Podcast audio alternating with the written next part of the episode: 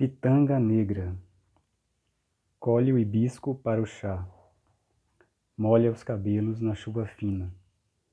Anda descalça na terra. Sorri para o pouco de luz que deita sobre as folhas no jardim.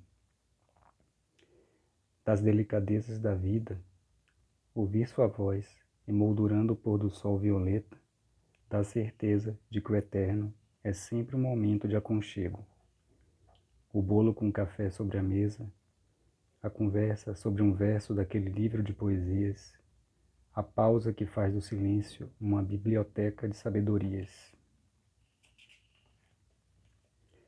Caminha até a varanda usando seu vestido de renda branca que abraça sua pele de avelã. Senta no banquinho de madeira, begônias relaxam com a brisa. Tece com seus dedos um diálogo com a fruta. Morde a pitanga negra. Suspira e inventa um novo significado para divina.